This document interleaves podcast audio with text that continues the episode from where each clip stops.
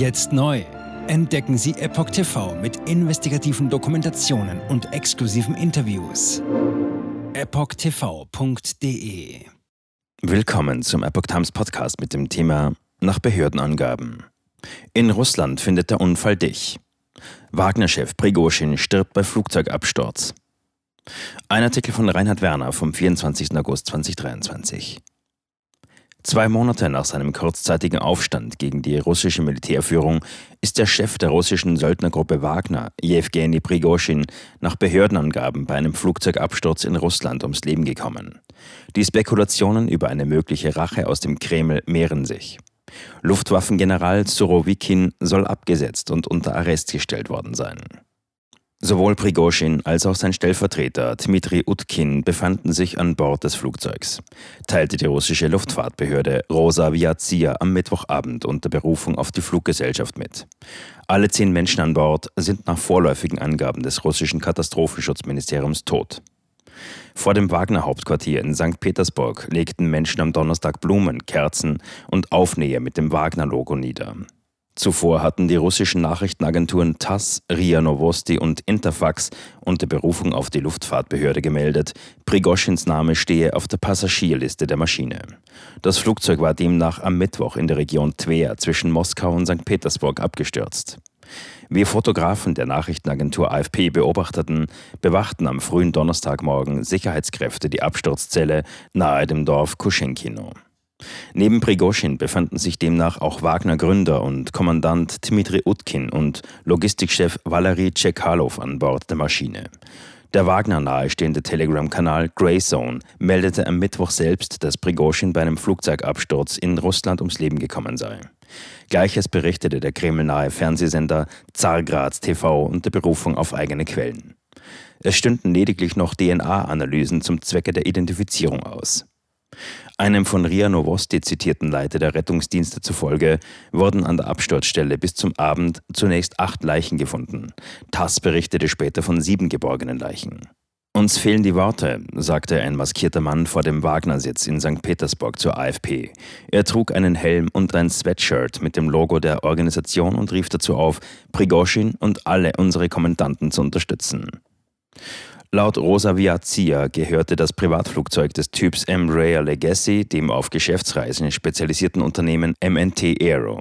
Die Luftfahrtbehörde erklärte, dass sie eine Sonderkommission zur Untersuchung des Absturzes eingesetzt habe. Auch das für schwere Straftaten zuständige Untersuchungskomitee Russlands leitete nach eigenen Angaben ein Ermittlungsverfahren wegen Verstoßes gegen die Sicherheitsvorschriften im Luftverkehr ein. Das Komitee schickte demnach ein Ermittlerteam an die Absturzstelle. Reaktionen von Politikern. Kreml-Chef Wladimir Putin äußerte sich zunächst nicht zu dem Flugzeugabsturz. Er hielt sich zu diesem Zeitpunkt zu einem Besuch in Südwesten Russlands an der Grenze zur Ukraine auf, um an den 80. Jahrestag der Schlacht von Kursk während des Zweiten Weltkriegs zu erinnern. Der ukrainische Präsidentenberater Michailo Podoljak erklärte derweil in Online-Netzwerken, der Flugzeugabsturz sei ein Signal Putins an die russischen Eliten vor der Präsidentschaftswahl 2024. Es bedeutet Vorsicht, Illoyalität bedeutet Tod.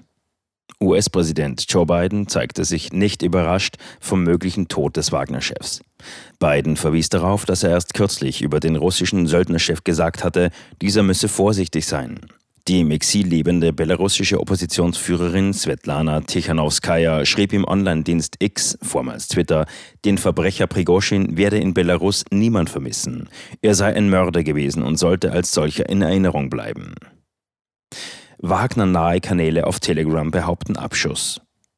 Prigozhin und die Wagner-Gruppe waren am 23. Juni in eine Revolte involviert, im Zuge derer sie unter anderem Teile russischer Städte wie Rostov am Don besetzten. Prigozhin drohte sogar an, nach Moskau zu marschieren, sollte der Kreml seinen Forderungen nach einem Umbau der Militärführung nicht nachkommen. Präsident Wladimir Putin konnte die Wagner-Führung zwar zu einer unblutigen Beendigung des Aufstandes bewegen, Experten rechneten jedoch damit, dass der Kreml eine solche Form offen gezeigter Illoyalität nicht ungeahndet lassen würde, erst recht nicht in Kriegszeiten. Auf Telegram machen Videos die Runde, die einen angeblichen Abschuss der Maschine belegen sollen. Der Express berichtet von einem Augenzeugen, der vor dem Absturz zwei Explosionen am Himmel wahrgenommen haben will. Diese sollen Raketenabschüssen geähnelt haben. Wollte Prigoschin mit der NATO über ein Ende des Ukraine-Krieges verhandeln?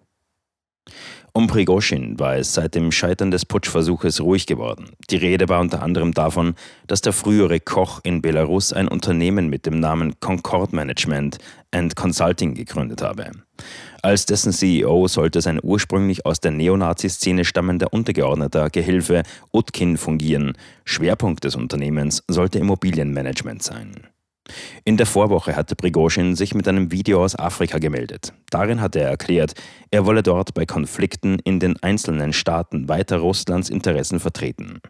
Einen Teil seiner Söldnerarmee soll er nach Belarus verlegt haben. Der Kreml hatte dem Wagner-Chef Straffreiheit zugesichert, sollte dieser einer unblutigen Beendigung der Revolte vom Juni zustimmen.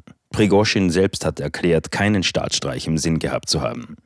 In Kremlkreisen war man sich jedoch sicher, Prigoschin hätte sich im Fall eines Erfolgs der NATO für Verhandlungen über das Ende des Ukraine-Krieges angeboten, zu für Russland ungünstigen Bedingungen.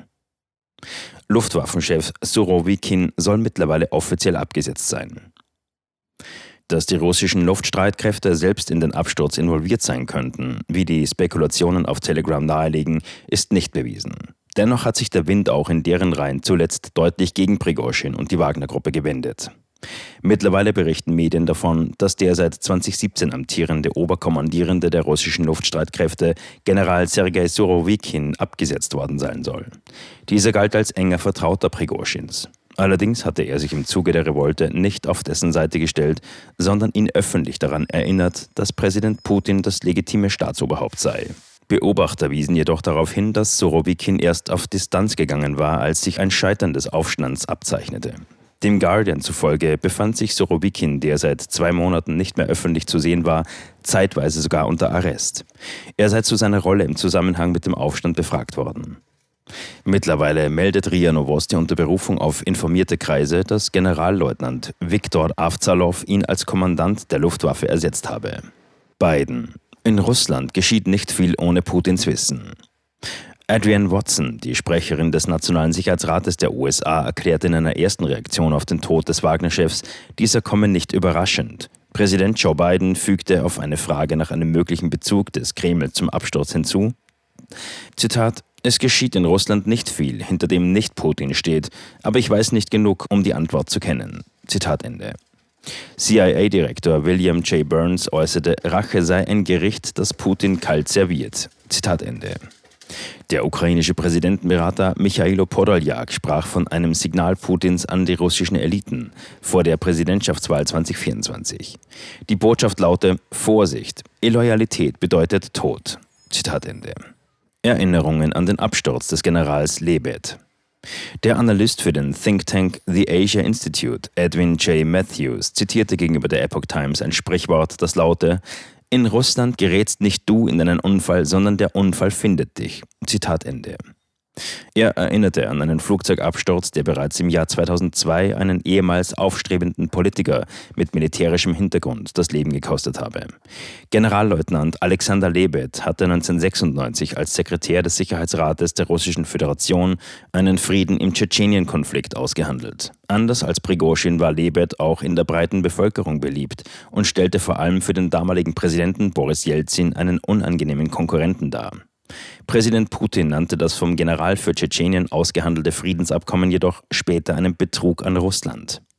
Matthews geht davon aus, dass die Reste der Wagner-Gruppe nun in die konkurrierende Söldnervereinigung PMC Patriot überführt werden. Diese wird von Prigoschins Erzfeind, Verteidigungsminister Sergei Shoigu, geführt. Er geht davon aus, dass es noch zu weiteren Säuberungen im Militärapparat kommen werde. Mit Blick auf den Wagner-Chef äußert der Analyst sarkastisch, Zitat, Prigoschin starb wie ein wahrer Krieger, mitten in der Luft in einem Privatjet Champagner schlürfend. Zitat Ende. Jetzt neu. Entdecken Sie Epoch TV mit investigativen Dokumentationen und exklusiven Interviews. Noch heute kostenfrei anmelden und völlig unverbindlich testen. Sehen Sie jetzt gratis den weltweit ersten Dokumentarfilm zur ESG-Bewegung Der Schattenstaat. Wer hat die Kontrolle? Eine originale Epoch Times Produktion. Besuchen Sie uns auf epochtv.de. Politiker machen Gesetze, CEOs machen Gewinne. Doch das ändert sich jetzt alles. Die Zukunft passiert nicht einfach so. Die Zukunft wird von uns gestaltet, durch eine mächtige Gemeinschaft wie Sie hier in diesem Raum. Wir haben die Mittel, um den Zustand der Welt zu verbessern. Es gibt eine wachsende Bewegung, die Unternehmen, Regierungen und globale Institutionen zusammenbringen will. Ihr Ziel ist es, sich mit Themen wie Klimawandel, Rassismus, Ungleichheit und Waffenkontrolle zu befassen. Diese Bewegung nennt sich ESG. Wie funktioniert sie? Und wie wird sie unser Leben verändern? Bändigen wir die Wall Street nach unserem Willen? Oder sind wir diejenigen, die manipuliert werden? Man muss Verhalten erzwingen. Und bei BlackRock erzwingen wir Verhalten.